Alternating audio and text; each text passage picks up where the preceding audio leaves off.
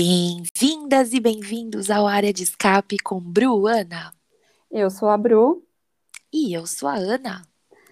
No episódio de hoje, falaremos sobre esse final de semana que foi fogo no parquinho final de semana em Baku.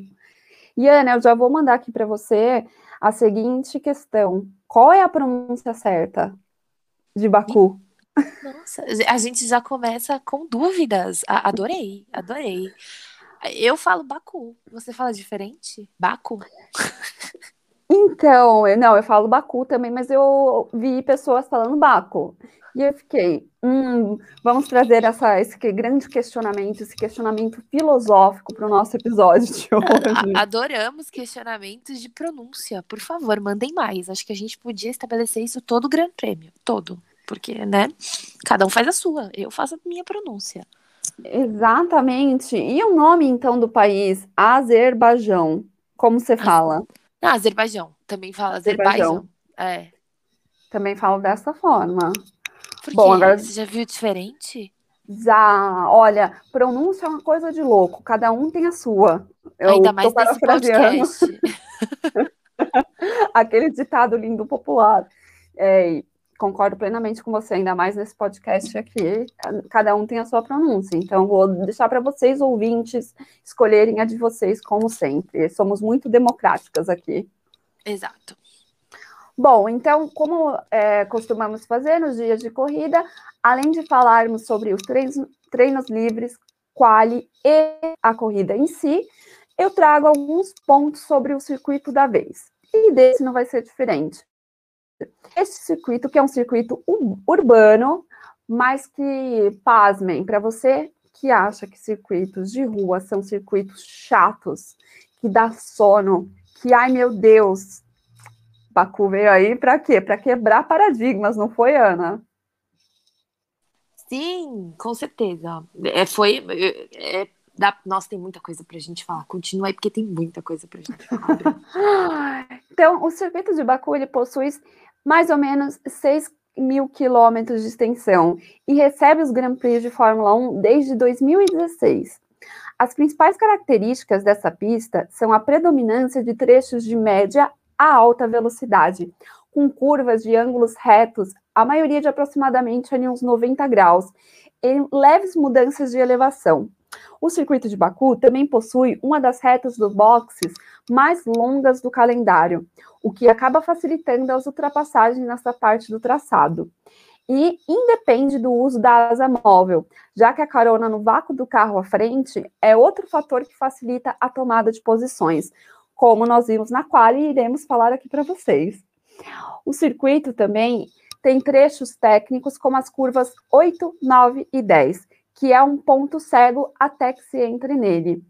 E essa é a parte mais desafiadora para os pilotos, como nós vimos com vários deles batendo na quali. Bom, são esses os pontos. Agora a gente já pode começar falando sobre os treinos livres. Ana, você começa? Começo. Que loucura também foram os treinos livres, né? Teve gente beijando o muro, mas eu não vou entrar muito nos treinos livres falando de quem né, deu aquela abraçadinha no muro. Vou só falar de alguns destaques, porque tem muita coisa para a gente falar hoje. E eu queria destacar as Ferraris, que nos três treinos livres estavam. Três treinos livres, nossa, vamos, nossa adorei o trava-língua. Tigre, Elas... pareceu do tigre. É, três treinos livres. Elas ficaram super destacadas lá em cima, tanto o Carlos Sainz como o Charles Leclerc. As Red Bull também, como sempre, é, porque elas né, são diferenciais, elas também estavam super bem, uh, com exceção do Max Verstappen no último treino livre, mas enfim, isso aconteceu por outras questões. Mas eu queria muito destacar a Ferrari e destacar para o mal as Mercedes, que estavam muito lá embaixo, o Lewis e o Bottas principalmente. Uh, o Lewis, no último deu uma melhorada, treino livre, mas é porque ele estava já com planos de mudar o setup. Você ia falar alguma coisa, Bruna? Não, não ia. Eu, na verdade, eu ia tossir. ah, justo. Então, continue aí com a sua tosse, então, que a gente continua aqui. Um, queria chamar a atenção também como as McLaren não se destacaram tanto como nas últimas corridas, principalmente, mais uma vez, o Daniel Ricardo foi motivo dos comentários, apesar dele ter ido bem no primeiro treino livre, dando a entender que ele já tinha pegado o jeito do carro, mas infelizmente não foi muito o que apareceu no final de semana. Mas esses são os destaques dos treinos livres, bem rapidinho. Agora a gente vai falar. Você tem um comentário do treino livre, Bruna? Podemos passar para Qualify? Não, podemos falar da Qualify. Beleza. Na Qualify, ela já foi um pouco mais emocionante, já deu uma prévia do que estava por vir na corrida. É, o que aconteceu? Tivemos várias, né? Bandeiras vermelhas, o que me assustou várias. muito. Da qual várias. eu já tenho algumas coisas para pontuar, porque eu fiquei assustada com as várias bandeiras vermelhas, é, os erros dos carros, porque assim, pensei eu, o carro sozinho, né? Sozinho, não, sem, sem competição, eles já estão batendo. Quem dirá quando estiverem ali com vários carros disputando é, seus lugares. Fiquei Exato. Assustada. E, se tinha uma hora para bater, o ideal era que fosse antes da corrida, né? Nos treinos livres, que aconteceu com algumas pessoas, ou na qualificação que a gente teve aí um pessoal, né? Se a gente. Exato, exatamente. Igual, bandeira vermelha logo no, no Q1 com o Stroll e Giovanazzi. Exato. Eu vou destacar o Stroll, porque o do Stroll foi bem positivo para Williams, e vocês sabem que eu adoro a Williams, e eu queria destacar o que aconteceu com a Williams. Claro, a, a Maris, Males que vem para o bem. Exato. Como dizem. Hoje Exato. eu estou muito recitadora de ditados populares, provavelmente eu estou errando eles, porque é uma característica minha. Então, assim, estão livres de me corrigirem. É a diversão do público, não serei eu que farei. É. o que, que aconteceu? Uh, no treino livre, o George Russell sim, o fatídico George Russell teve um problema com a unidade de potência. Vale destacar que todos os carros que usam motor Mercedes trocaram a unidade de potência. Um, isso aconteceu só com a Mercedes. As outras equipes, a Renault, a Honda e a Ferrari não fizeram isso. Foi só a Mercedes. E o George Russell, como a Williams usa a unidade de potência da Mercedes, trocou a dele e ela simplesmente não deu algum problema, travou na hora, uh, teve um, um vazamento no carro dele e aí ele não conseguiu, ficou no, ter, no terceiro treino livre. E aí houve aquela questão: será que vai dar tempo dele participar da qualificação? Será que não vai? Foi uma correria louca na Williams. Uh, começou a qualificação e ainda não estava pronto o carro dele. Né? Então ele só ia conseguir dar uma volta no máximo se conseguisse para tentar se qualificar para o Q2. E aí, graças à batida do nosso querido Lance Stroll, maravilhoso, né? Agradecemos todos, inclusive nas redes sociais. A Williams e a Aston Martin Martin trocaram tweets, se, né, fazendo brincadinha, brincadeirinhas sobre o tema. E o Lance Stroll acabou sendo o primeiro a dar aquela batidinha no muro esperta e, infelizmente, não participou da qualificação e beneficiou o George Russell. Uh, logo em seguida, você vai falar alguma coisa? Eu posso falar do Giovanazzi e você já fala dos dois? Não, não, eu, o que eu tinha para falar do Stroll e do Giovanazzi foram que eles já me assustaram, porque logo no Q1 eles já bateram. Não isso, tem mais... porque logo em seguida foi o. Aconteceu isso com o Giovanazzi. E aí já tivemos dois lugares, que duas, duas pessoas que ficaram no Q1.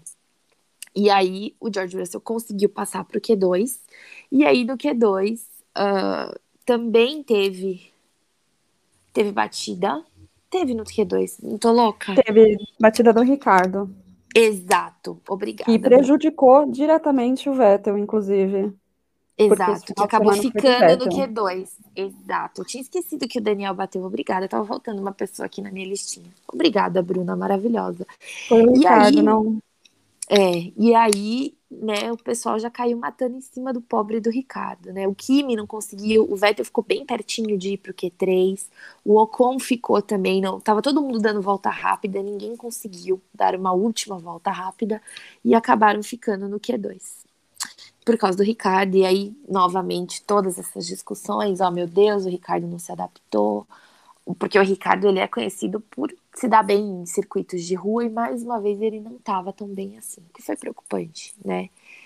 Um, e, enfim, aí passaram para o Q3 uh, Charles Leclerc, Lewis Hamilton, Max Verstappen, Pierre Gasly, Carlos Sainz, Lando Norris, Sérgio Pérez, Tsunoda, Fernando Alonso e Valtteri Bottas. E aí no Q3 a gente também teve uma batida, né? E aí E foi bem no finalzinho também, né, Bruna? Sim, uma batida do Tsunoda e tivemos também uma rodada do Sainz, dando novamente no colinho de quem? Aquele que eu já estou chamando de tem o leão, né? Temos o leão de, de treinos de quali, que é o Bottas. Agora que não foi temos... leão de treino. Vale, vale ressaltar.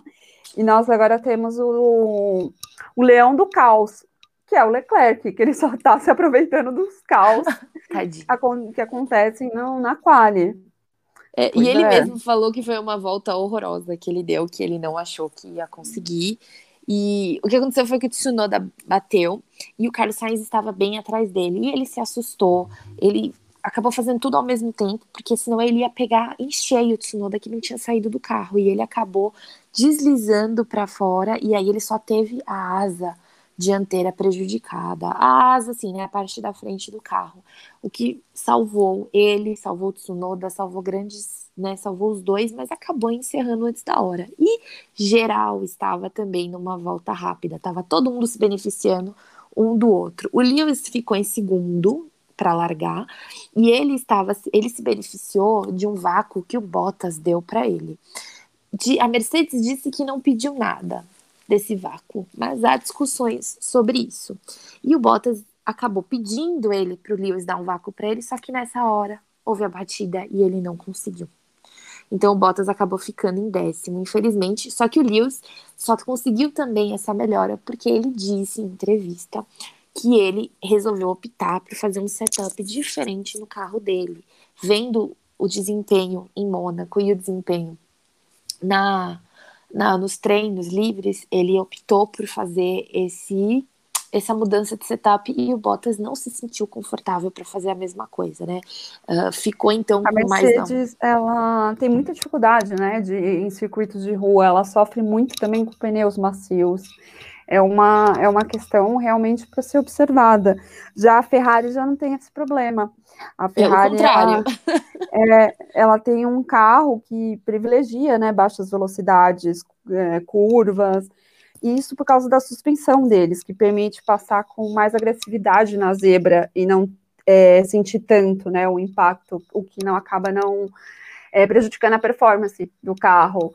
Então, eu acho que agora a Mercedes tinha que dar uma olhada na Ferrari, porque geralmente, né, Ferrari olhando o que, que tem ali na Mercedes, eu acho que agora a Mercedes dá, deveria dar uma olhadinha nessa suspensão da Ferrari aí. É, considerando que acabaram os circuitos de rua, já que a gente não vai ter Singapura, acho que a Mercedes agora talvez venha a ter desempenhos melhores, né? Mas ficou aí a, a diferença, com algumas pequenas mudanças de setup, é, ficam evidentes, né? Você vê a diferença do Lewis para o Bottas, e aí a gente vai trazer até quando a gente falar mais da corrida né? Sim.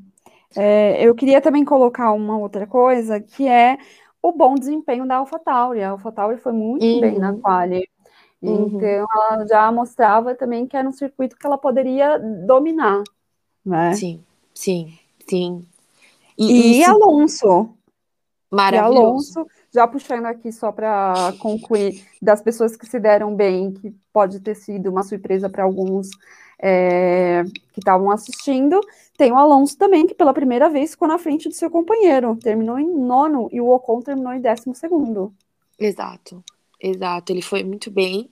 Uh, as AlphaTauris foram muito bem. Uh, infelizmente, a McLaren deixou a desejar. O Lando ele acabou perdendo posições porque ele teve um problema que ele não disse que ele disse, né, que não viu a tempo a bandeira e aí acabou sendo punido com três posições e também com uh, pontos na carteira da superlicença dele. Três pontinhos. É três. É Você três. achou exagerado, Bruna, os pontos, considerando as últimas penalidades? Eu, eu achei exagerado just, pelo, justamente pelo motivo que foi alegado, sabe? Porque ouvindo depois o Lando Norris comentando no, com uma repórter sobre isso, eu dei razão para ele, uhum. né, na questão de que ele está em alta velocidade, então a FIA tem que ter esse time de saber que o piloto em alta velocidade, ele também toma atitudes em alta velocidade, digamos assim, tem que tomar atitudes muito rápidas, que às vezes não dá para ponderar. Então ele vai pensar é muito também na questão da segurança dele, né? E aí eu achei que a FIA não foi, não é tão é, coerente com isso, sabe? Já que você tá ali para colocar todos no mesmo regulamento, só que você tem que começar a entender como é que funciona essas, esses pontos, como que é na direção, você estando ali sentado, exatamente como o Lando falou. Tem que se colocar no lugar do piloto dirigindo a alta velocidade. Então, e temos ex-pilotos, né, ali na FIA, então... Sim, sim, os comissários são ex-pilotos. Não sei né? o que acontece. É, é, uma coisa que me fez parar para pensar foi o fato que, assim, né, eu acho que eles também tinham que levar em consideração que a temporada ano passado começou mais tarde. Por que, que eu tô trazendo isso à tona? Uh, os pontos, que, é que nem a nossa habilitação, né? Os pontos que eles tomam lá, eles duram um ano para né, assumir. E como começou mais tarde, ano passado, eles vão ter eventuais mais pontos para demorar para expirar com base na corrida. Então, o Lando, ele tá é, dominando essa quantidade de pontos nesse momento, e se você chegar a 12, você é suspenso de uma corrida. Né? É o Lando primeiro, eu não lembro exatamente, eu acho que ele tá com 8, ele tá com 9. Alguma coisa assim de pontos, e logo em seguida dele tem o Hamilton e o Russell, que estão com 8 pontos. Então, é uma coisa para ficar atento, porque o Mazepin, ano passado, na Fórmula 2, ele quase ficou suspenso de correr uma corrida. Ah, que chato, né? É. ah, nós estamos muito tristes por isso. Enfim, mas ficamos felizes com a pole do Leclerc, Bruna. Comemoramos. Comemoramos, e eu. É, só que tem uma pessoa que não comemorou muito, que foi o Verstappen, né? Que ficou Nossa, full ficou muito bravo. Com seu terceiro, por conta da bandeira vermelha, e chegou até a falar que foi um quali estúpido. Uhum. Palavras agressivas para alguns. Para mim, tá ok falar qual estúpido, mas ó, eu vi que tem, tiveram pessoas que se doeram. Você foi um desses que se doeu? Deixa para mim lá no Twitter contando se você se dói é, com algumas palavras que os pilotos falam nas entrevistas, palavras mais, digamos assim, adjetivos agressivos. Nossa, eu, quero saber de você, Ana. É, eu achei que você estava me perguntando se eu achei agressiva. Eu já estava aqui falando, nossa, Bruna, não, não achei. Eu, eu, assim, eu acho que ele melhorou muito na questão de amadurecimento e comentários dele. Ele ficou com raiva. Nesse aspecto, eu não tiro razão. Ele não fez comentários é, infantis ou criticou ninguém em especial. Eu achei isso bem interessante. Ele até cumprimentou o Leclerc depois. Uh, parece que eles se resolveram na vida deles. Agora, uma outra coisa, Bruna, que eu queria chamar a atenção foi o, o que o Alonso falou depois da qualificação. Não sei se você viu. Vi. O que, que você quer? Qual ponto você quer chamar a atenção? Não, quero saber se você Alonso. concorda, porque o Alonso falou que acha que quem causar essas batidas, essas questões, não devia manter a posição. Eu depende de como que é. É a mesma coisa do meu no meu posicionamento em relação ao Lando. São casos e casos que têm que ser analisados individualmente. Eu acho que quando você generaliza, você pende para o erro. Então, eu acho que cada caso deveria ser analisado e ver se por que, que a, o que, que causou, o que está por trás dessa batida, sabe? Então, eu não concordo plenamente com o Alonso. Até porque o histórico mudanças. dele não é a favor dele, né? É, eu acho que justamente por ele ter esse histórico que ele já tá falando. Sabe quando a gente fala de alguém, a gente tá falando mais da gente do que da outra pessoa? Uhum. Beijos, psicologia. então, ele tá falando das experiências dele, talvez ele não confie num piloto que fala, não, eu bati. Jogou a bomba aqui, jogou a bomba, adorei, adorei. Só verdades. Eu queria, antes da gente passar para a corrida, enfim, que a gente tem muitas coisas para falar da corrida, eu só queria perguntar uma coisa para você, já que você tocou no assunto de batidas. Hum. Você acha que o Sainz, ele saiu da, da pista para evitar bater no Tsunoda, já que tinha é, já que o Tsunoda tinha batido ali na curva, naquela curva do medo, que todo mundo bateu. Eu entendo que foi uma mistura de coisas ao mesmo tempo, porque passa muita coisinha muito rápido, né? Porque eles estão em alta velocidade. Eu acho que, um, ele se assustou. Dois, ele tentou tirar e não conseguiu. Uh, e três, eu acho que foi uma forma dele pensar rápido e estar tá em alta velocidade. Eu acho que foi o que ele conseguiu fazer para não prejudicar nem ele, nem o carro. Acho que foi tudo ao mesmo tempo. Eu prefiro acreditar que sim. É, eu também eu sigo a sua linha. Eu acho que ele não queria é, bater no Tsunoda e acabar prejudicando o carro dele. Então ele preferiu fazer aquela manobra a lá Hamilton, que a gente vai falar Sim. sobre. e foi Sim, reto. E eu achei que foi bem executada. Até tendo em vista a velocidade que ele estava, uh, porque ali onde o Tsunoda era uma volta rápida que ele estava, e onde o Tsunoda bateu é um lugar onde os pilotos necessariamente passam. Não, não tinha como desviar na velocidade que ele estava. Exatamente. Bom, então agora eu acho que a gente já pode passar para a corrida de Baku, que foi uma corrida que, apesar de ter começado cedo, né, eu tenho certeza que quem assistiu não conseguiu dormir, não conseguiu piscar nessa corrida. É, teve uma hora que me deu um soninho, não vou negar. Você jura?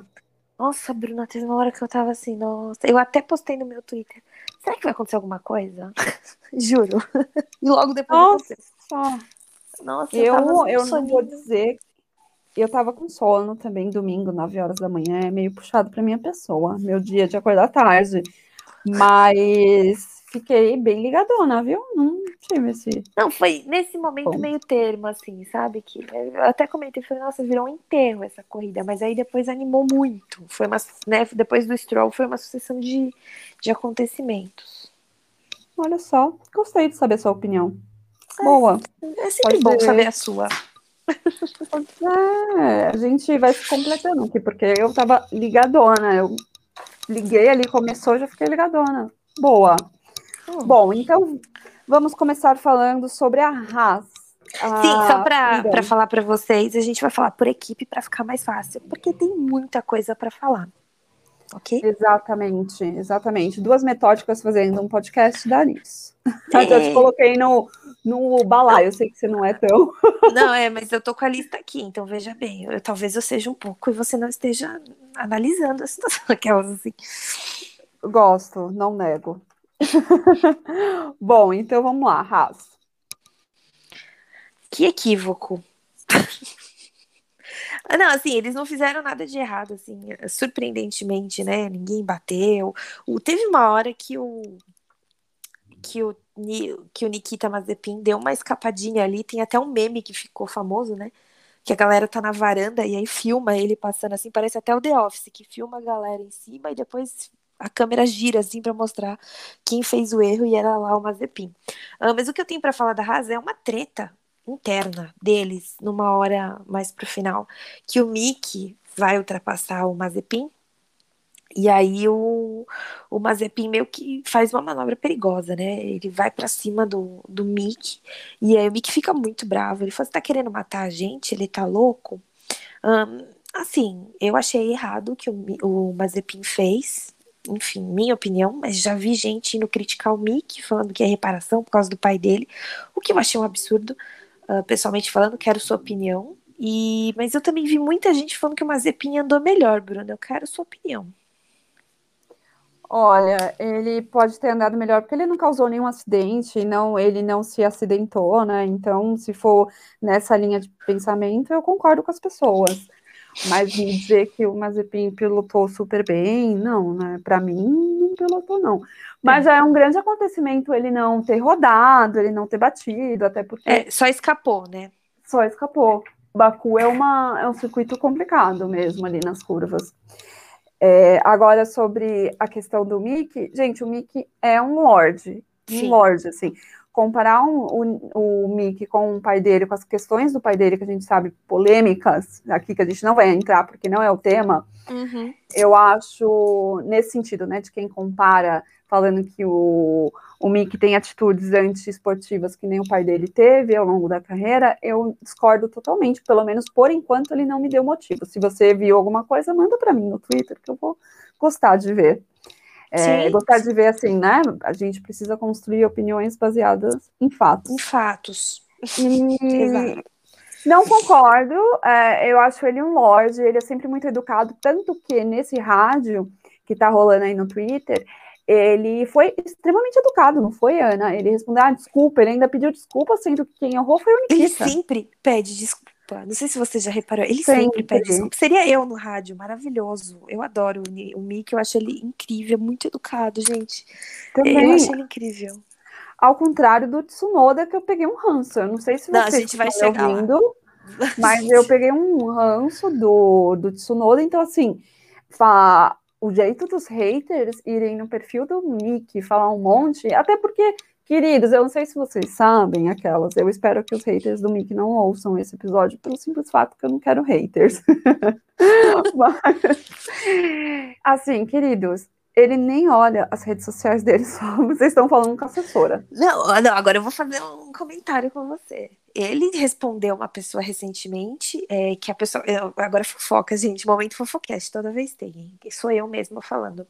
Uma menina comentou, falando assim: alguém fala, você que administra o perfil do Mickey, por favor, fala pra ele que ele ficou ótimo com esse rosa.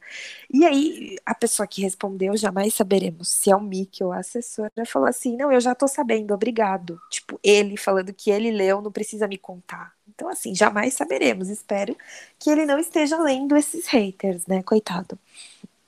É, às vezes pode ser, pode ser ele, pode ser a assessora que passou para ele e falou: olha, vê aqui o que falou. Pode ser muitas a assessora coisas. que respondeu, é, exatamente. Bom. Jamais saberemos.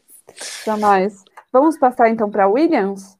Ai, vamos. Que ódio. Nossa senhora. Só passei nervoso. Você quer falar Fale eu sobre o seu nervoso. Ah, pode falar. gente. Não, Sei que você gosta de falar da Williams. Foi um grande atrapalhada, gente. Que erro. E- eles só erraram. A Nossa, não sei nem por onde começar, mas assim, começa. Vou falar do Latifi. O menino. Gente, às vezes a gente mete o pau no Latifi, mas coitado, dessa vez ele não teve culpa nenhuma. Ele tava lá dirigindo na dele, de boinha. Teve a bandeira vermelha, a, a última, né, que foi a do Max. É, não, foi antes da do Max. É, eles teriam que passar por dentro do pit stop, porque estavam recolhendo os detritos. O engenheiro dele falou assim: stay out, fique fora. Então ele não foi pro, pro box, ele passou por fora. E aí ele entrou em investigação, perdeu 10 segundos, perdeu a posição, coitado. Que decepção. E aí, para completar, na sexta-feira o motor do Russell tinha dado problema. Aí hoje ele foi fazer a relargada né, da bandeira vermelha para as últimas três voltas, depois do abandono do, do Max. O carro dele pifou. No power. George Russell, que estava atrás do Valtteri Bottas. Ficou. Fora a estratégia. Estratégia horrorosa. Horrorosa. Deu uma Então, volta. eu acho que a Williams andou falando com a Ferrari para eles Nossa. trocarem dicas estratégicas da corrida, porque assim, a lambança tava num Não. nível. Não, foi ridículo. Foi ridículo. Assim, o pit stop foi rápido, mas assim, dois. O George Russell fez duas paradas desnecessárias. Acho que foram três paradas, salvo engano. Eu vou até confirmar aqui, porque eu fiquei indignada. Eu acho que Indignada. foram três também, mas também posso estar bem errada. Melhor a gente confirmar. Foram três. Uma na primeira volta, uma que aí ele tava de médium, trocou pra duros, e o pneu duro. Oi, tá me tô ligando, eu tô ligando. É os haters do Mick já me xingando aqui, ó. Alô Brasil, alô Brasil. Aqui é, É. assim. Falou, já estão. Nem foi no ar, mas já estão me ligando, entendeu? Nossa. Enfim. Fale com eles, Bruna. É, então, ele trocou na primeira volta. O que foi isso, gente? Bizarro. Tro- Trocou depois da 34. Gente, e pneu duro é muito difícil de aquecer. O menino ficou pra trás. Teve uma hora que ele ficou atrás do Latifi, e do, do pessoal, ficou atrás do Mick. Do... Eu falei, gente, que equívoco. E aí ele colocou duros que ficou até a- o problema, né, do, da última parada que teve. E aí ele botou os softs, né, que são os macios, que ele nem experimentou, porque ele não largou. Que lambança. Aí você vê a estratégia do Latifi. Um, tava de médios, parou na nona, que eu também não sei por que pararam o menino na nona, mas o cara teve um sprint da nona até a 48. Juro, assim, francamente, o Williams fez uma lambança horrorosa, o menino não pontuou, o George Russell, ele saiu até mais cedo. Tem os vídeos, não sei se você viu, Bruna. Ele tá saindo Não, mais não cedo. O Christian Horner tá dando entrevista, passa o George Russell com a malinha dele, juro. E aí ele passa pelo Lando Norris, o Lando Norris vira pra ele e fala, nossa, tá saindo cedo, né? O que que tá acontecendo? Ai, que não, ódio. não tem o que fazer, né? Porque o que, o que, que vai falar numa reunião pós-corrida sobre a lambança da equipe? A equipe Que não tem foi que. culpa dele. que É, dá- tem que pedir é. desculpa pra ele. Desculpa. Exatamente. Se dá conta ali. Aí depois Olha... o menino não quer ficar mais na Williams, dá pra eu criticar? Não dá, gente. Eu tento não criticar, mas assim, difícil. Nossa, terceira e quarta semana já. Esse ano, gente, terceira ou quarta corrida que eles cagam na estratégia. Aí o George vinha publicar, não, é porque eles estão tentando umas coisas, não. Amados, tudo bem que tá tudo errado, não vai ter ponto, mas assim, vamos lá. Por favor, né? Nos ajude. Nossa, não tem um dia de paz. Eu não tenho um dia de paz com a Williams. Enfim, O torcedor da Williams e da Ferrari estão sendo. a gente já testados. pode pegar na mão um do outro e sair por aí andando, porque francamente. Enfim, continuemos. Bom, a gente pode falar agora sobre. A gente pode não, vamos falar agora sobre a Alfa Romeo. Aqui nessa parte não é democrática, a gente tem que falar. Vamos lá, Alfa Romeo Pontuaram. pontuaram. Eu acho que foi a corrida. Aliás, eu queria já jogar aqui para você. Eu renomeei Baku. Para mim, Baku é o circuito onde os humilhados são exaltados, Kimi pontuou. porque muitos foram humilha- humilhados aí durante este ano e em Baku tiveram sua redenção. Kimi Com foi um exceção do. Daniel Ricardo. Desculpa, tive que Daniel falar. Ricardo, o momento dele ainda vai chegar, coitado. Eu espero que chegue. Precisamos falar sobre Daniel Ricardo, Bruna, parafraseando nossos amigos do Zebralta. Precisamos falar Pois de é. Daniel Ricardo. Enfim, fazer um Kimi especial. pontuou. Kimi em décimo, maravilhoso. O Giovanazzi, tadinho, também erraram na estratégia dele, ficou em décimo primeiro. Ele também parou cedo, Giovanazzi, parou na segunda volta. Ele e o Russell foram tombadíssimos, gente. A estratégia Então, é. deles foi igual. Latifi, Russell. Sim, teve uma galerinha, né? Um, foi um bacião. Foi. Ai, que equívoco, gente. Enfim, coitado do Giovanazzi. Mas assim, Giovanazzi tá indo super bem. Ele ficou pertinho do Kimi, bem perto. Então, não tem muito o que falar deles. Eles estão entregando o que eles têm, pontuaram, estão na maciota deles, tranquilos. Então, achei ok. Ok, Alfa. né? É, achei a Alfa Romeo super ok. Ah, o Gil, a qualificação dele foi ok. ah, né? Enfim, não tem muito o que falar deles, não foram bem. É, eu também não teria mais o que adicionar. Vamos então para a próxima. Vamos falar Alfa, Alfa Tauri, que também foi o momento dela, né? Exato. Não, O gente. momento, Ah, o Vamos falar primeiro do dela Tsunoda? foi o Gasly. O Vamos. Tsunoda, vamos, vamos, que eu tenho várias cornetadas pro Tsunoda. Vamos lá. Ah, o Começa Tsunoda- você, que eu tô trabalhada no ranço. É, não, eu achei que ele foi grosseiro. Eu não gostei da forma que ele falou com o engenheiro dele. Tipo, o cara tava ajudando ele. Ah, Tsunoda que teve que mudar para Itália para ficar mais próximo da equipe, a pedido né, do Helmut Marko, tendo em vista o desenvolvimento dele e o não desenvolvimento dele e os traumas que ele desenvolveu com as últimas corridas, né, perdendo a auto- autoconfiança, mas terminou pontuando, terminou em sétimo o Tsunoda, mas eu fiquei meio incomodada com esse rádio dele. Eu não gosto quando o Max é grosseiro. Eu não gosto quando ninguém é grosseiro com o engenheiro, porque assim, o tá aí pra te ajudar. Eu até brinquei nos nossos grupos de WhatsApp, nas brincadeiras, falando que se eu sou engenheiro de Sonoda, eu falo, então tá bom aí, filho, descobre aí quando você vai parar, descobre aí o que você tem que fazer, você que lute. Amanhã a gente conversa. Então, eu, eu também não gosto desse tipo de atitude, porque são uma equipe, né? Todo um precisa do outro ali para conseguir ter um resultado positivo. E aí eu, eu levo muito pro pessoal, não sei você, Ana, não sei vocês ouvintes, mas eu levo pro pessoal, porque eu não gostaria de trabalhar em ambientes extremamente tóxicos. Então, assim, é, e trabalhar com ter um parceiro, um colega de trabalho, que eu tenho que trabalhar diretamente com ele ali, e a pessoa é extremamente grosseira comigo quando eu estou fazendo o meu trabalho também, para que a gente consiga chegar no, no denominador comum que é pontual, vitória, enfim, o que seja. Ah, não, querido. Ah, não. Eu acho assim, muito ruim, daria um belo de um processo trabalhista, não é, Ana? daria um processo trabalhista, estaria ligando para minha amiga Ana, não sei se vocês conhecem. Não, finge que não conhece. amiga, entra aqui, ó, me ajuda aqui, porque, gente, assim, e é, é, são sucessões de erros no Tsunoda nessa postura dele. Primeiro que, não, e é engraçado, antes de eu pontuar isso, que ele tem uma carinha de menininho, né? De fofinho. Bonzinho, né? É. é de tipo, ai, que fofo, que pessoa Mas eu acho que é por fofa. causa da estatura dele. Isso ajuda, eu acredito. Ah, eu acho a cara dele, a fisionomia dele, por ele ser muito menino, por ter uma carinha fofinha. Ele é o mais nem- novo, né? É, então, sabe, ele tem uma carinha de fofinho. E aí você vai ver quando ele abre a boca, gente, ele parece o. Não vou nem comentar aqui.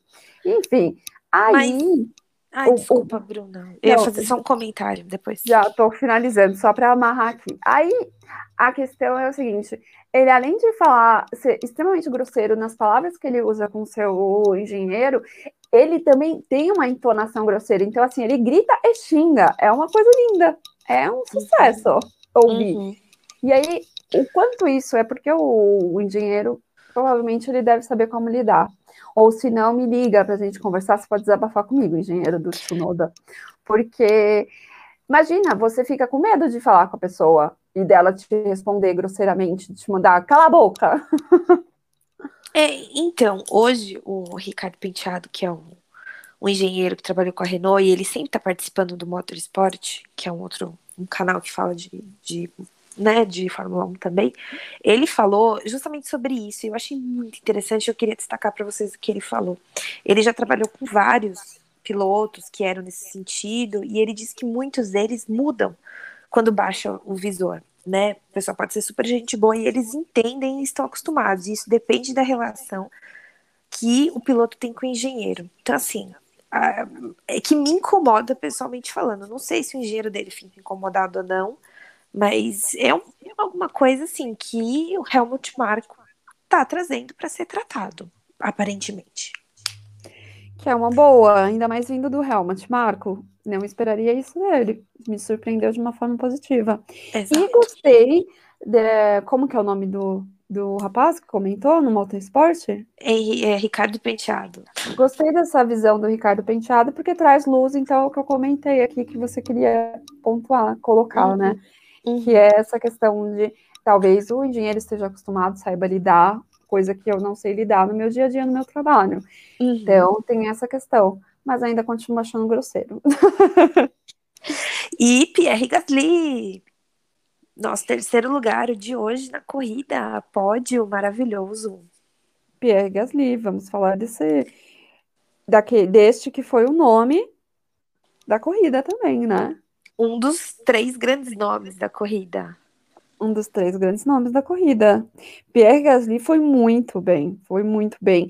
E ali é, ele defendeu com unhas e dentes a posição dele logo no final do Leclerc, né? E do Aquela- Lando Norris.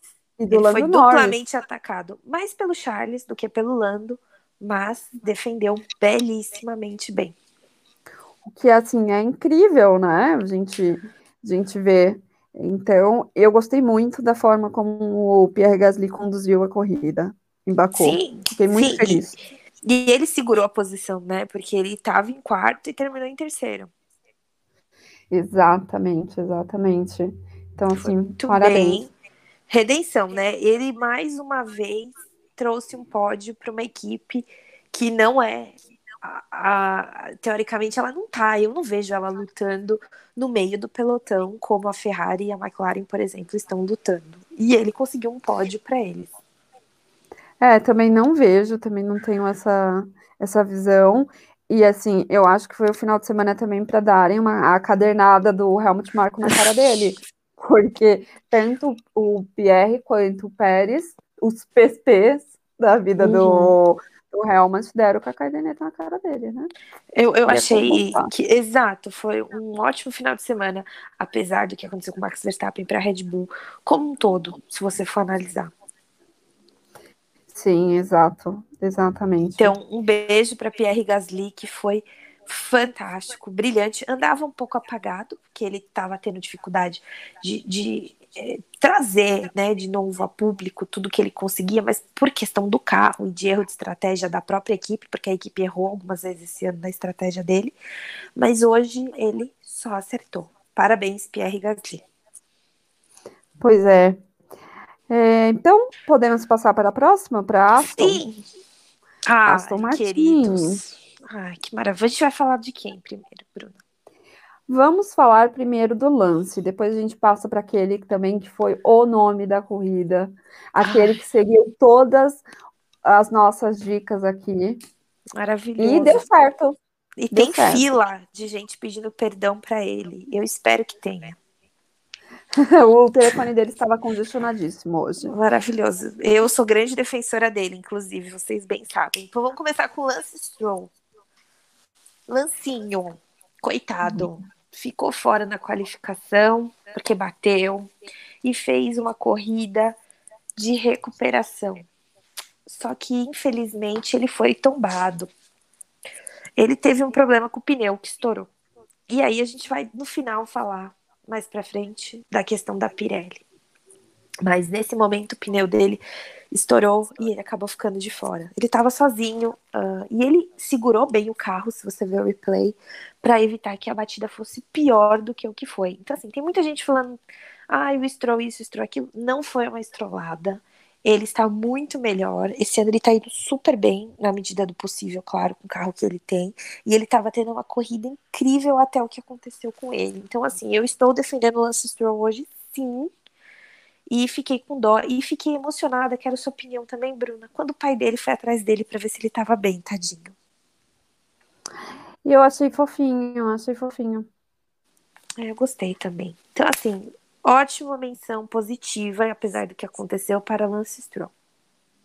Sim, eu achei que o Lance estava bem na corrida, infelizmente aconteceu esse, esse infortúnio com o pneu, mas é, é a vida, né? Coisas de, de corrida.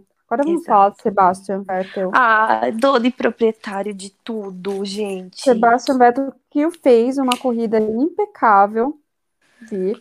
fez uma corrida muito, muito boa, conseguiu superar todos os problemas que ele vinha tendo, e aí é, eu faço aqui mais o, como, como posso, ah, esqueci a palavra, eu faço o conjunto com, com as outras pessoas que estão falando que ele parece que pegou a manha do carro da Aston Martin, né? Martin. Sim, de décimo primeiro, terminar em segundo, brilhante. Que estratégia. E olha, Williams, por que não aprende com a Aston Martin? Martin, sei lá. Por que, Williams? Vamos conversar aqui. Exato. Então, assim, eu acho que ele pegou ah, as manhas do carro, ele tá mais entrosado com o carro, assim como ele já estava entrosado com a equipe, e a gente está Uhum. começando a ver isso nas Uhum. pistas. Eu espero que continue, né? Uhum. espero que continue, porque ele merece. Sim, e, e que emoção ver esse pódio. Ele foi eleito piloto do dia também pelo público. Quando ele ganhou o pódio, ele subiu no carro, assim, ele estava muito feliz, a equipe ficou muito feliz por ele. Ele teve uma comemoração que ele merece. E eu achei fofo que o Charles também, depois, todo mundo veio cumprimentar, o Lando Norris cumprimentou o Seb, o Charles veio cumprimentar, eles até tiveram uma conversa, porque o Seb falou pro Charles que estaria atrás dele, de olho nele, e passou. Maravilhoso. Que dia para Sebastian Vettel. Que redenção. Eu acredito sim, acreditei desde o princípio. E acho que vem muito mais de Sebastian Vettel por aí. Concorda? Acho que venha mais dele. Eu, eu acho, eu espero, eu estou na torcida. Vamos, vamos ver. Bom, então a gente pode falar agora da McLaren. Já, a gente sai de uma equipe que tá boa, agora a McLaren que tem um, seus poréns. E esses poréns têm nome e sobrenome. Chamado Daniel Ricardo. Dá, dá um, uma dorzinha no coração de falar de novo mal, mal assim. Trazer os fatos aqui, né, sobre ele. É, infelizmente. Porque, assim, tá complicado para ele, né, Ana? Ao contrário do Vettel, que parece que pegou as manhas O do carro. Alonso, O Alonso, boa. Pérez. Alonso. o Sainz, Pérez. todo mundo pegou. O nosso querido Daniel Ricardo parece que não. Parece que ele ainda tá patinando para conseguir dirigir o carro da McLaren, que é um carro bom, né? Sim. É um carro que com melhorou as peculiaridades, né? Porque o André Seidel veio ao público falar que entende o que o Daniel tá passando, porque o carro da McLaren é um carro difícil de se dirigir. O próprio Lando Norris falou que ele entende que não tá extrai- extraindo tudo que poderia do carro, ainda. Então é algo a se pensar, mas é um momento que a, Fe- a McLaren tá lutando com a Ferrari, tá lutando por pontos, está lutando pelo campeonato de construtores. O Daniel precisa reagir. A gente entende que ele já está indo para. Uh, e saiu muitas matérias esse final de semana, essa semana, que ele estava no simulador da McLaren, que ele passou muito tempo na McLaren, mas ainda assim precisa de mais. E ele está ganhando muito apoio do engenheiro dele, hein, Bruna? Muito. Tá, é uma equipe, a gente inclusive já falou isso em outros episódios, né? Que, é uma equipe que parece que é muito boa de se trabalhar, porque tem essa união, assim como na Aston Martin, eles também apoiaram muito o Vettel, né? E estão apoiando o Daniel Ricardo.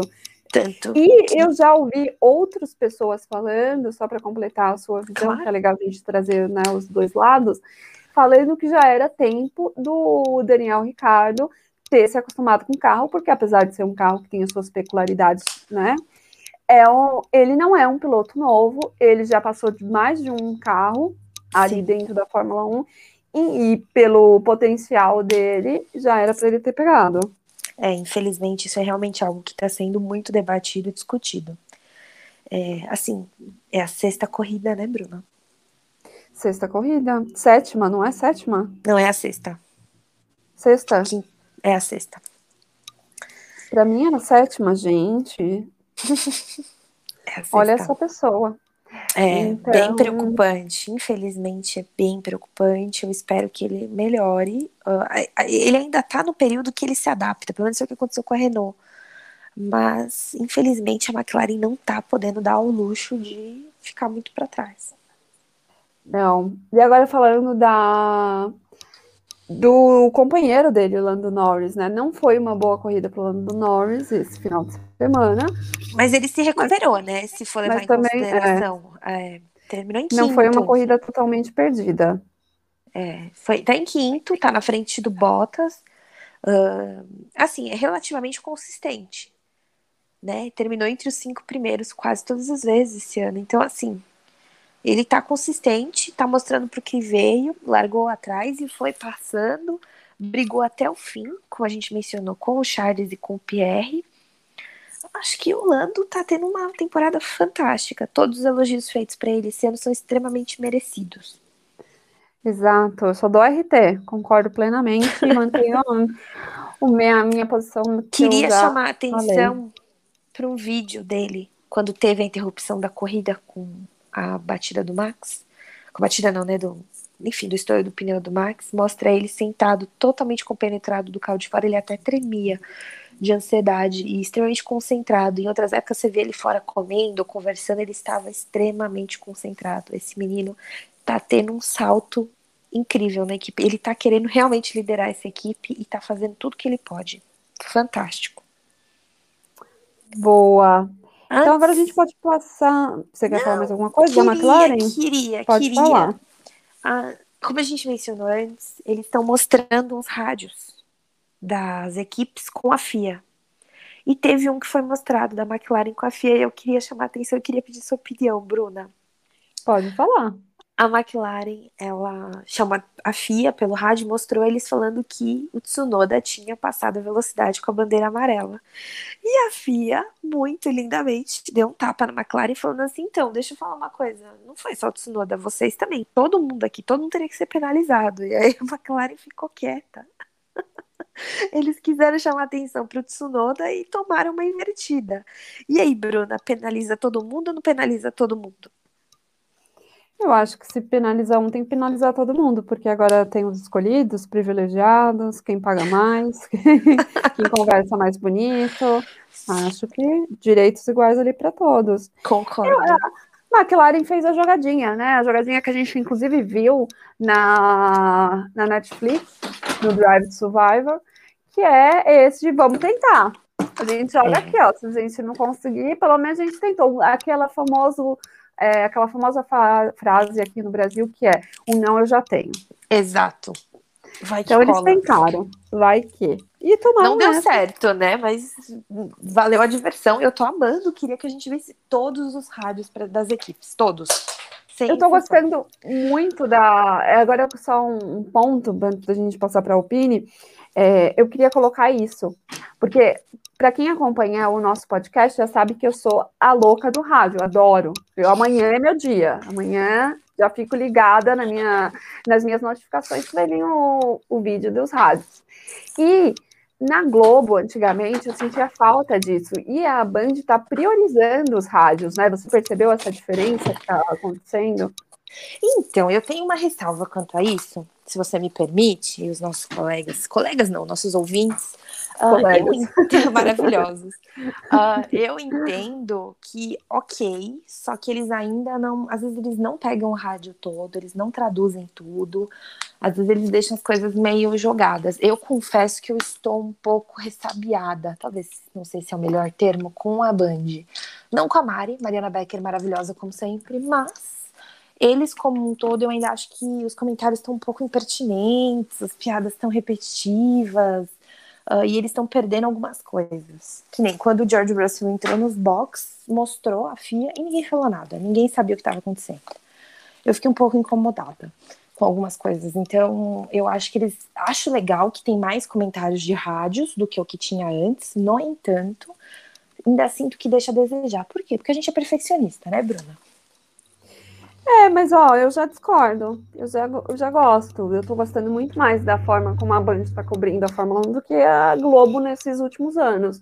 Ah, é, não, não que a Globo não tivesse um alto valor na, nas suas transmissões e na sua, na sua equipe, até porque é praticamente a equipe que está na Band. Beijos. Mas é, eu tô gostando, tô gostando desse espaço maior para o rádio. Eu entendo também o seu posicionamento, só que eu penso que é, é, difícil você pegar o rádio. Primeiro que você está ali no meio da transmissão ao vivo falando sobre a corrida, aí você tem que parar com tudo que você viu que tem um rádio.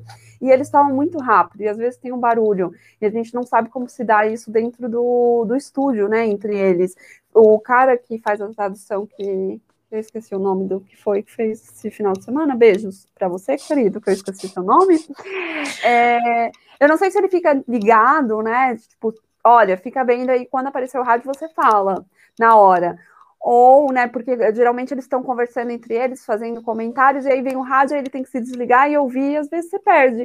Eu mesma, eu às vezes não consigo entender o que eles estão falando. Não, eu também não. muito rápido, às vezes tem o barulho, às vezes tem os comentaristas falando com o rádio falando, eu fico, calma, calma, calma, calma, calma. Então... É, assim, tá bem melhor, mas eu acho que poderia melhorar. Meu, eu sou exigente. Basicamente é isso a sua régua é muito alta. Para tudo, né, querida? Aquelas assim, mentira, torço para Williams, gente. Boa. Mas, mas é, eu concordo com você nesse ponto, que sim, ainda tem alguns pontos para melhorar, que são as piadinhas repetidas que eu também tiraria do script ali, tipo, é. ainda mais que a gente está acompanhando toda vez, né, por eles, é. aí a gente, tipo, e, e, quando eles encasquetam com alguém, eles ficam até o final. O Vettel, assim, eu juro que primeira, as primeiras pessoas que eu queria que fossem pedir desculpa pro Vettel eram eles, entendeu? Aí agora é o Ricardo, e aí o Bottas. Assim, eu sei que eles não estão nas melhores fases, mas assim, vamos dividir isso melhor, né? Enfim, acho que tem muitas outras coisas que davam para ter comentado, principalmente ainda hoje, do que ficar focando no óbvio, no fácil. Mas é a minha Boa. Opinião. Então a gente vai. Oi, a gente até caiu a minha caneta aqui. Vamos para o pino a minha Ai, queridinha do coração. Tristeza, Ocon acabou com o meu fantasy. Ah, o Ocon acabou com o meu coração, né? Porque foi uma Também. péssima corrida para ele. Também, porque esse podcast defende Esteban Ocon. Defendemos o menino Ocon. Mas tadinho, ele nas primeiras voltas, né? Ele o carro dele teve um problema hidráulico e ele é. teve que retirar o carro. Eu gritava, Ocon, não, pelo amor de Deus, mas infelizmente, que tristeza.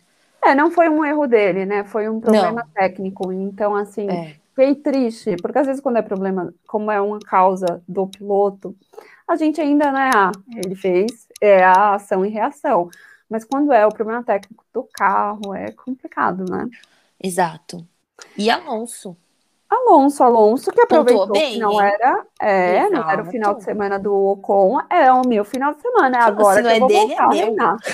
Se não é dele, é meu, belíssimo. Foi porque três e terminou em sexto, de nono foi para sexto. Brigou, relargou, foi ótimo. Foi. Não passou não. vergonha. Foi, esse final de semana também foi do Alonso. O Alonso, ele conseguiu... Foi que se redimir. É o que eu falo, gente. É o circuito onde os humilhados serão exaltados. Eu tô até pensando em correr lá para ver se me exalto. Viver no Brasil.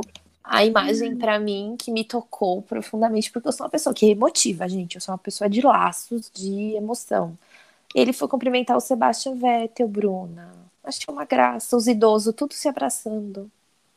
Ah, que bonito. A fila da, dos. Ah. A fila preferencial ficou muito feliz. Nossa, Foi festa na muito emocionada. Nossa, olha, festa no asilo, maravilhosos, adorei. Quem vê a gente falando, tudo novinha, tudo idade do Mickey, de Tsunoda. Eu tenho a idade do Tsunoda. Eu não, não, não revelarei minha idade, que está mais para Vettel, para Ricardo, do que para qualquer outra coisa. Um beijo. Tsunoda, praticamente. Nossa, Bom, então, fato. Vamos para aquela que disputa com. Não, não vamos para Red Bull, vamos deixar Red Bull e Mercedes por último. Vamos falar da Ferrari logo? Vamos. Vamos falar de Ferrari. Sainz, tadinho. Errou. Não foi o final de semana de Sainz. Não foi, tadinho. Hum, não foi. Não foi tão horrível, né? Porque a é, mas errou, né? Foi em oitavo, mas errou. errou. Passou uma vergonhinha.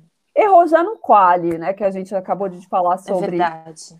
Já errou de novo. Não é, não é o momento dele, não é o circuito dele. Momento é não, verdade. circuito. É. Não gostei da corrida Tadinho. do Sainz. Coitado. E tinha tudo para ir bem, né? Enfim. Eu ia falar isso. e o Clerc? O Clerc é ótimo. O Monegato. O Monegato, Monegato. Mais conhecido aqui como Monegato.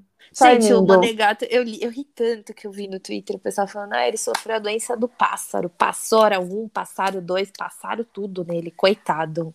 Ai, amei, nunca tinha ouvido isso. eu adorei também, nunca tinha ouvido. Amei. E, coitado, gente. Assim, é, ele sabia, ele deu uma entrevista falando que isso ia acontecer, né? Ele deu, ele, é, ele sabia. E ele tem esse caso de amor. É. é. A, a, sorte dele ficou na quali, chegou na corrida, ele, ele acordou no final, né? Quando Não, ele, ele começou a correr ali para pegar a posição do Gasly. Foi. E ele tem esse caso de amor com a quarta posição, que os ferraristas já sabem, né, gente? Não tem muito o que fazer, não. Quem é ferrarista dá like aqui. é, não que eu seja, mas, né, todo mundo sabe que inclusive não sou, mas coitado. Os ferraristas e o Leclerc têm um caso de amor com o P4, eles já sabem, coitado, que pena. Mas, já, foi, mas foi, foi uma boa corrida. Eu achei que ele ia pro pódio, teve uma hora ali que eu achei. Imaginei ele já e Vettel no pódio juntos, fiquei emotiva. Nossa, já pensei em Binotto chorando por várias razões diferentes. E ele também, agora você falando em partes emotivas, ele também foi lá cumprimentar o Vettel e ficou um bom tempo dentro, bom tempo, entenda-se dentro do tempo da Fórmula 1 que é correndo, que é rápido, mas ele ficou um bom tempo falando com o Gasly. Queria muito o áudio dessa conversa, quando ele foi parabenizar Gasly ali. Muito amigos. Muito, amigos. amigos. Eu adoro essa amizade do Pop. Eu adoro. Inclusive, todo mundo muito amigo, né? O Ocon cumprimentou o Gasly também pela vitória. Eu tô adorando. Todo mundo muito amigo em 2021. A pandemia trouxe muitas amizades à tona. Trouxe. Bom, e falando de amizades, nada melhor do que falar de Mercedes. Vamos falar de Mercedes? A gente deixa a Red Bull por, pelo final. Mercedes muitos amigos, temos muitos amigos dentro da Mercedes. Vamos começar a falar de Walter e Bottas, que é rápido, né? Porque o Walter ele ainda ficou em Mônaco. Não, ele ficou ele na Finlândia. Ninguém viu o Bottas. Ficou em Finlândia, não. não compareceu. Essa corrida foi a corrida que o Bottas conseguiu terminar na frente do Lewis Hamilton sem fazer nada. Não, mas foi aparecer. Deus. Não, foi Deus que falou: olha, vou te salvar dessa. Porque, assim, então, francamente. Já que aconteceu aquilo com você em Mônaco, da questão do seu pneu, eu vou te dar essa, essa colher de chá, como dizem. Não, aqui. foi outro que sofreu da doença do pássaro também, né? Porque teve uma hora que você vê o vídeo assim, passou a Alpine, passaram o Alfa Romeo, passou. Gente, Alfa Romeo passou ele. Foi muito sério isso. Se o Russell tivesse quebrado, é capaz do Russell passar ele também. Aí a doença não ser muito louca, gente. Não. Eu gente. acho que o pior mesmo seria uma das Haas passar ele. Eu acho que a coisa ia ficar muito feia. Eu preferia que ele fingisse que ele teve o que, que o pneu dele estourou também. Nossa, gente, foi vergonhoso, porque ele não aceitou o setup, né? Ele não fez o setup que nem o Hamilton, largou lá atrás e não subia, não fazia aqueles pneus esquentarem, não subia e, e foi só caindo, só equívoco. Deixa eu ver a estratégia dele aqui, para ver se eu tenho algum comentário para fazer sobre ela, que eu não lembro da estratégia dele. Porque assim, gente, que tristeza a corrida de Valtteri Bottas, assim, o aviso prévio veio, gente, é uma estratégia comum como a dos outros, como a do Pérez, uh, inclusive muito semelhante à do Pérez, muito igual a do Gasly, gente. A estratégia do Bottas é idêntica à do Gasly. Que não teve o resultado idêntico do Gasly, como a gente pode perceber, né? Que tristeza. E a estratégia Complicado. do Bottas é igual à do Hamilton. Complicado. Menina, Complicado. Que erro. Confesso que, olha, Bom, e o Lewis também não foi o final de semana do Lewis e já estava sendo mostrado isso desde a quali, né? O Lewis, gente, ele cometeu um erro de iniciante, infelizmente. Foi assim, foi uma coisa assustadora. Foi Eu triste. acho que ele, ele fez aquilo pra gente não dormir, sabe? Acorda! pra dar aquela, como é que fala? Pra dar aquela emoção, né? Uh, no campeonato, porque só isso justifica. Gente, foi vergonhoso, fiquei tão triste. Eu também, assim, eu não entendi, Ana, para ser bem sincera, e eu quero saber de vocês, leitores, e de você, leitores é ótimo, tô achando que eu tô no jornal, de vocês, ouvintes, e de você, Ana. É, quando eles saíam, né, ali na relargada, eu, eu fiquei assim, hã? Sabe quando você fica meio. O Ricardo Penteado também explicou. E o Lewis tipo, deu uma entrevista. Eu vou falar sobre isso se você quiser. Boba. Eu fiquei boba, porque eu, eu não entendi. Mas eu, eu quero sim, com certeza. Só que o meu ponto é que eu nem vi que ele saiu. Eu vi que alguém saiu e fiquei assim, que? que aconteceu? Sabe quando você fica?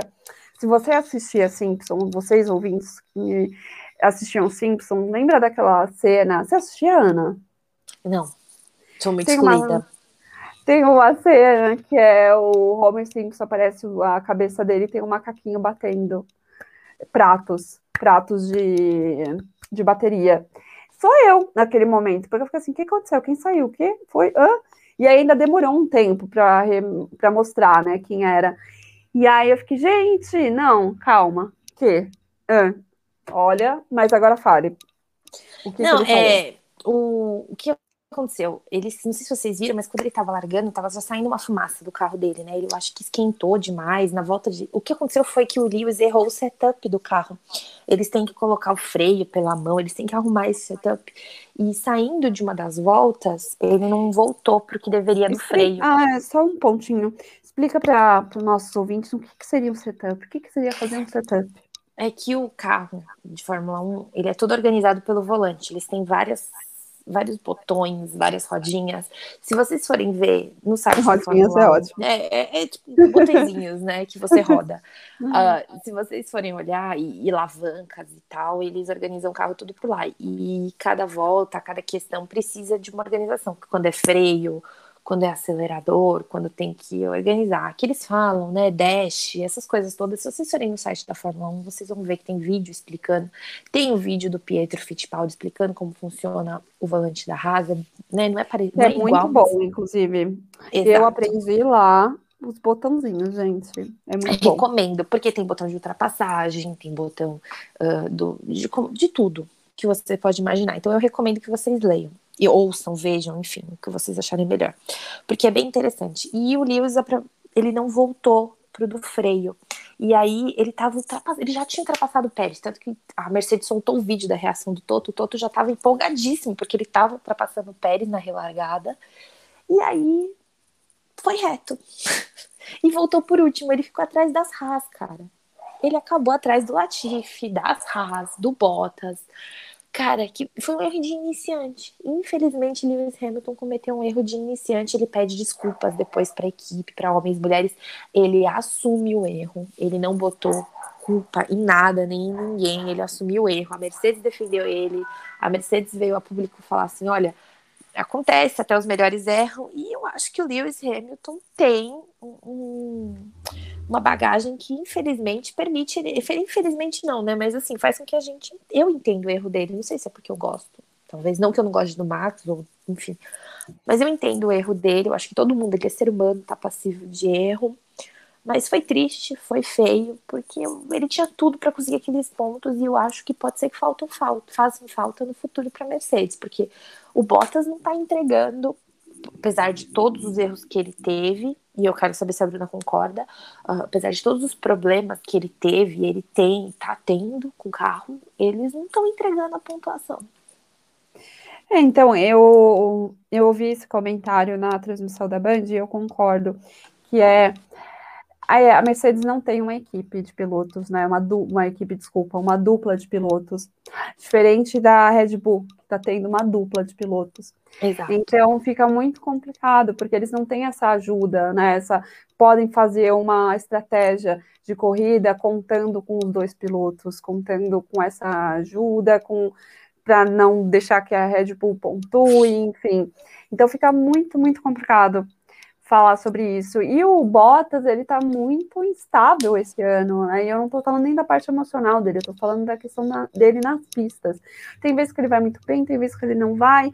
E aí aquela grande questão que a gente também já explanou neste podcast, que é eles têm o mesmo carro, né? O mesmo carro da Mercedes, tem uma equipe de ponta por trás e comete erros como todo mundo, afinal eles são humanos, como bem a Ana falou anteriormente.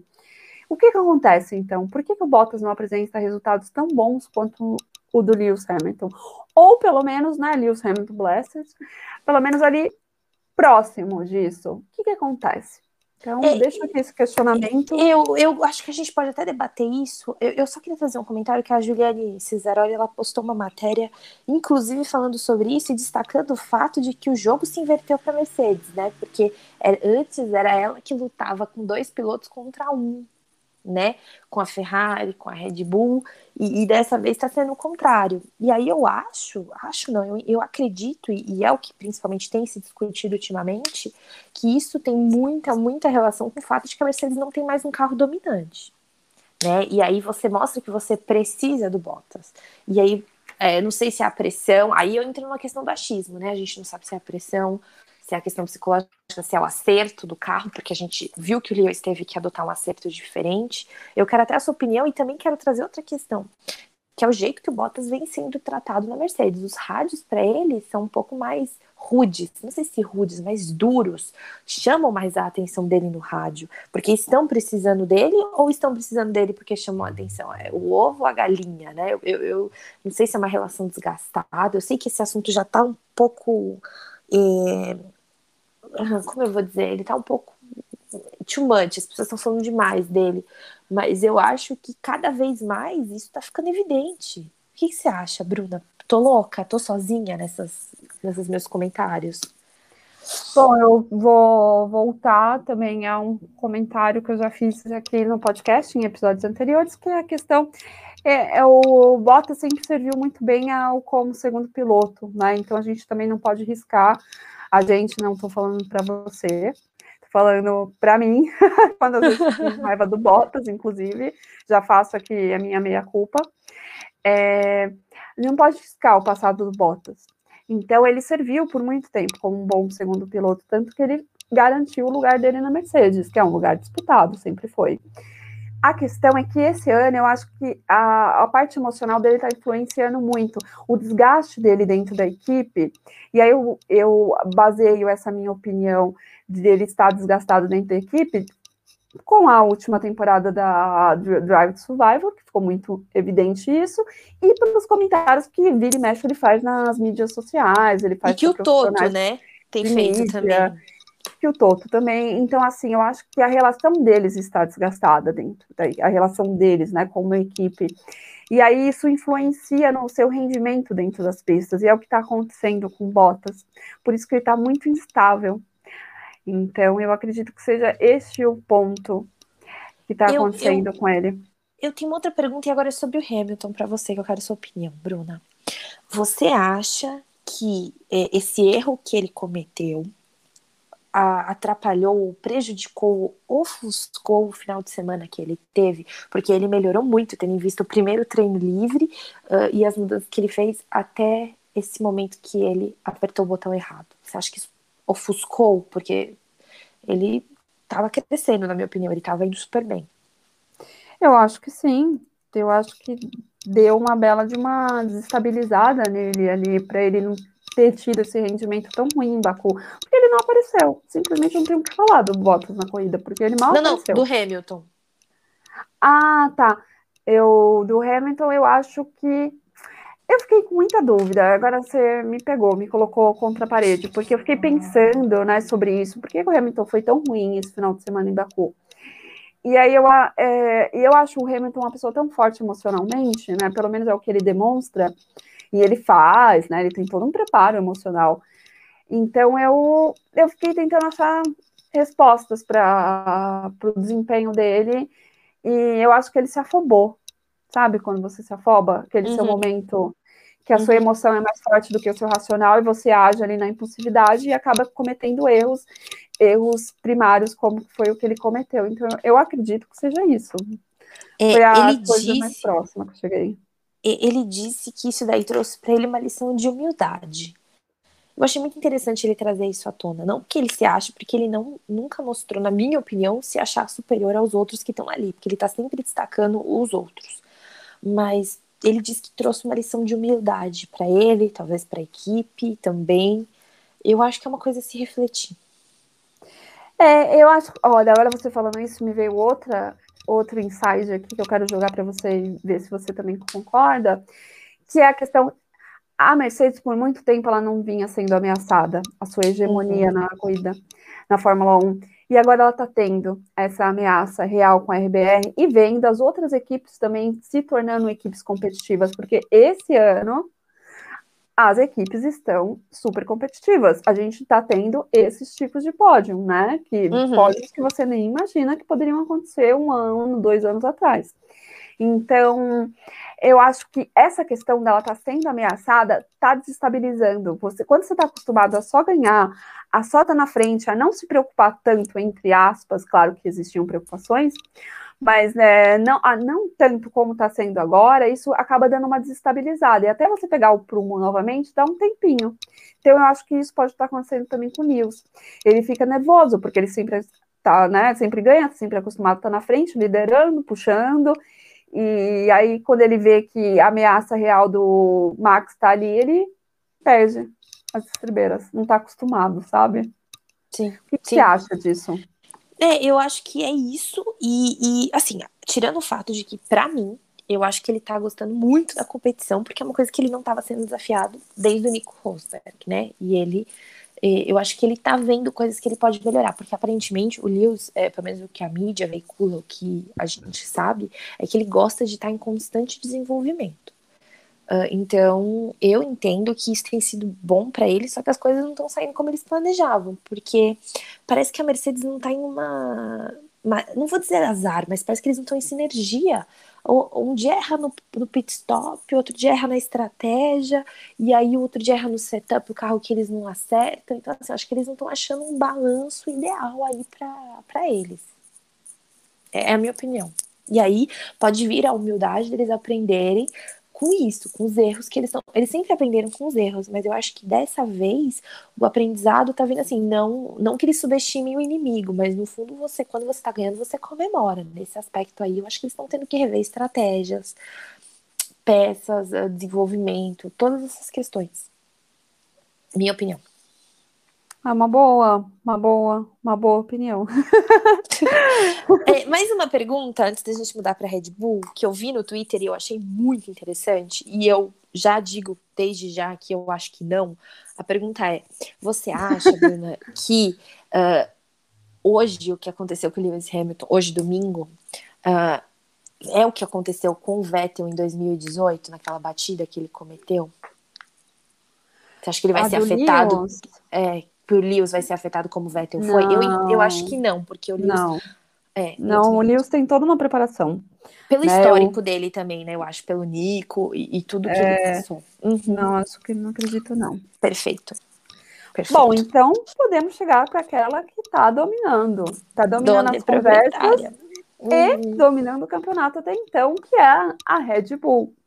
Vamos falar sobre Max Verstappen primeiro. Que pena o que aconteceu com ele. Que pena. Olha, eu ficaria tão revoltada quanto ele com a é, questão.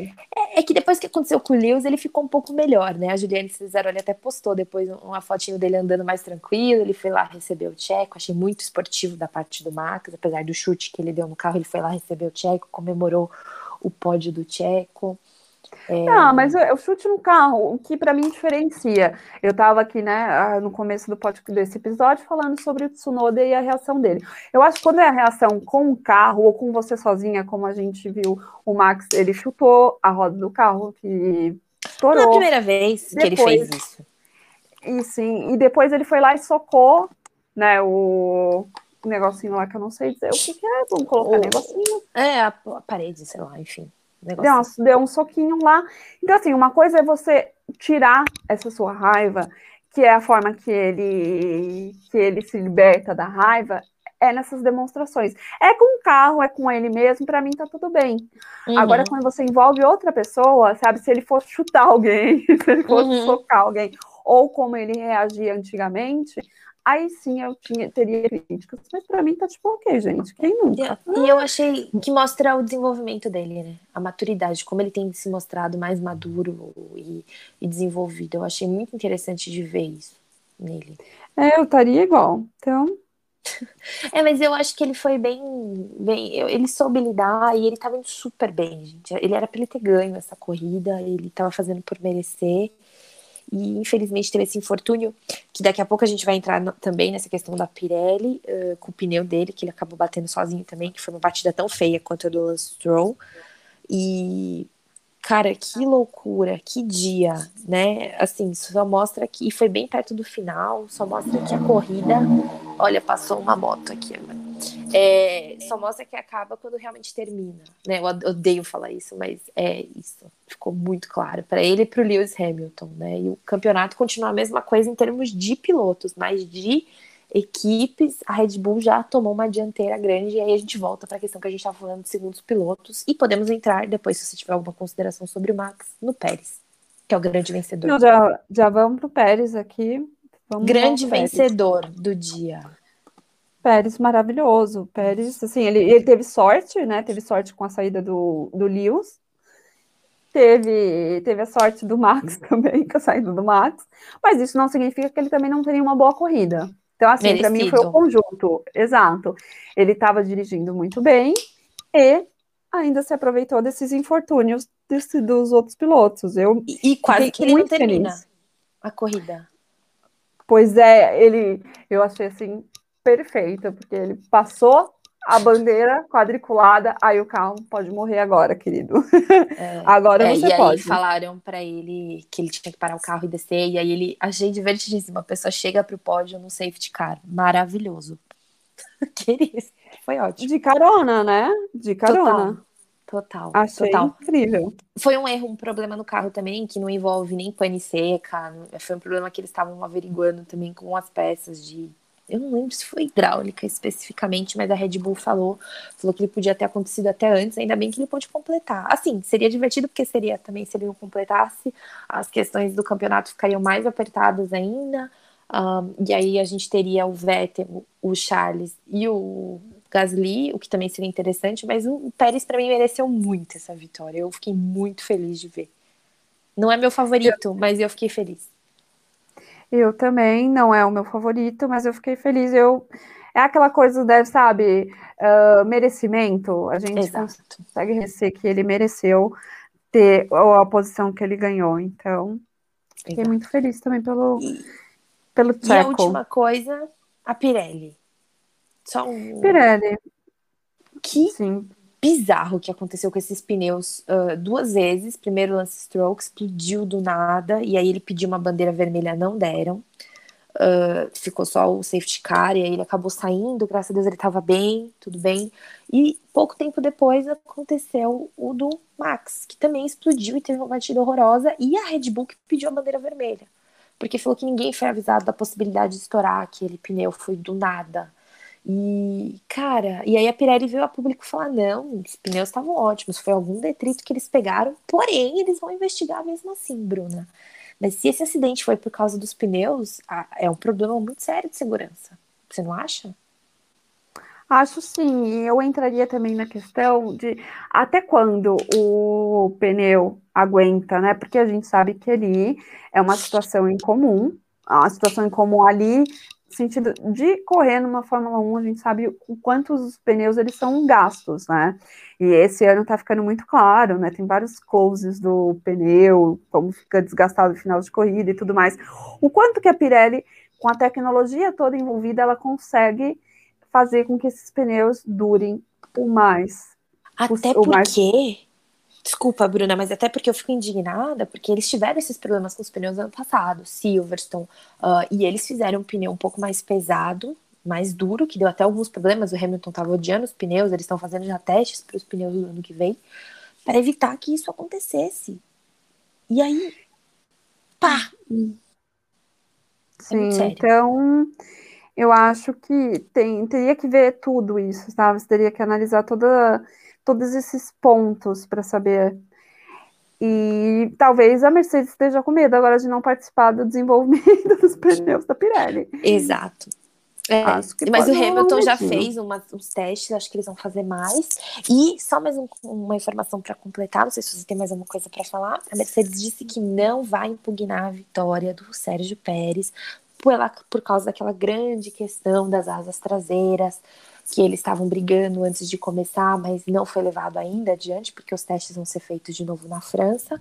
Mas a Mercedes decidiu não impugnar a questão do Pérez e ela foi ameaçada das asas dianteiras que estavam também fazendo aquela balancea, um balançozinho. Então a gente, essa história ainda vai ter muitos capítulos, Bruna, e eu tô ansiosa para ver onde isso vai dar.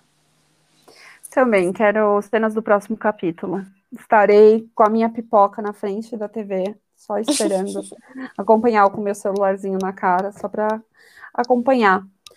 Bom, então eu acho que dá para fechar esse episódio, que ficou um pouco mais longo do que o normal, mas é porque Baku precisou desse tempo a mais para a gente falar de tudo e mais um pouco, e aí com certeza ainda ficaram coisas faltando, pontas soltas que a gente gostaria de trazer aqui, mas eu acho que deu para a gente sintetizar os principais pontos, não deu, Ana? Deu, porque Baku tá longe de ser normal.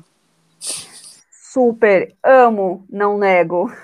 Exato, só corridas boas esse ano, Bruna. Só corridas boas, que continue assim. Então, eu acho que a gente já pode encerrar esse episódio. A gente se encontra na próxima segunda-feira. Até lá, um beijo. Um beijo, tchau, tchau.